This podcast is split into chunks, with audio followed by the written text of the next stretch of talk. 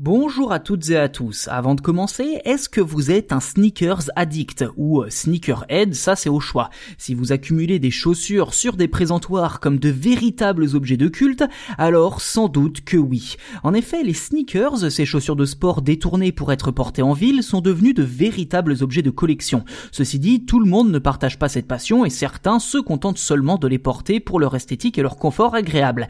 Mais derrière ce côté sympathique, il faut savoir que les sneakers sont généralement des objets très complexes, composés de dizaines de plastiques et matériaux différents, et donc assez difficiles à recycler.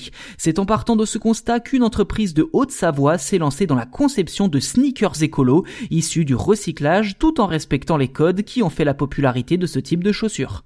Direction Annecy, où se trouve la boutique Saola, du nom de cette antilope rare des montagnes du Vietnam et l'une des 100 espèces animales les plus menacées au monde. Si à première vue rien ne différencie ce magasin de chaussures-là d'un autre, on ne trouve ici que des baskets en matière naturelle. Liège naturel, foin, coton bio pour la toile, caoutchouc recyclé et anciennes chaussures broyées pour la semelle. Une composition étonnante imaginée par le fondateur de la marque Guillaume Linossier en 2018 afin, je cite, de minimiser l'utilisation des matières nouvelles. Seuls des éléments naturels ou recyclés sont utilisés. En clair, pas de cuir ni matière d'origine animale, mais plutôt des algues invasives collectées dans les lacs ou encore des bouteilles en plastique.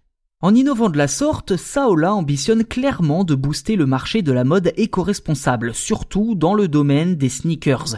Pour Maxime Moreau, responsable numérique chez Saola que je cite, ce qui prime c'est l'aspect éco-conçu, légèreté et confort. On essaie de mettre en valeur ces trois caractéristiques. D'ailleurs, est-ce que c'est confortable des sneakers faits à base de liège, de bouteilles en plastique et d'algues? Eh bien, a priori, oui, enfin à en croire Alexandre Kurdi, vendeur dans un magasin d'Annecy, que je cite, c'est assez léger, c'est confortable, on a l'impression d'avoir un chausson au pied. Le haut de la chaussure fait comme une chaussette, c'est élastique et ça tient bien la cheville.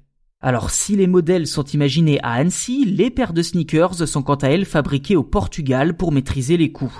Un petit bémol quasi inévitable pour rendre ces sneakers éco-responsables abordables dans une société où le marché de la chaussure et l'industrie textile au sens large est aujourd'hui la deuxième industrie la plus polluante au monde.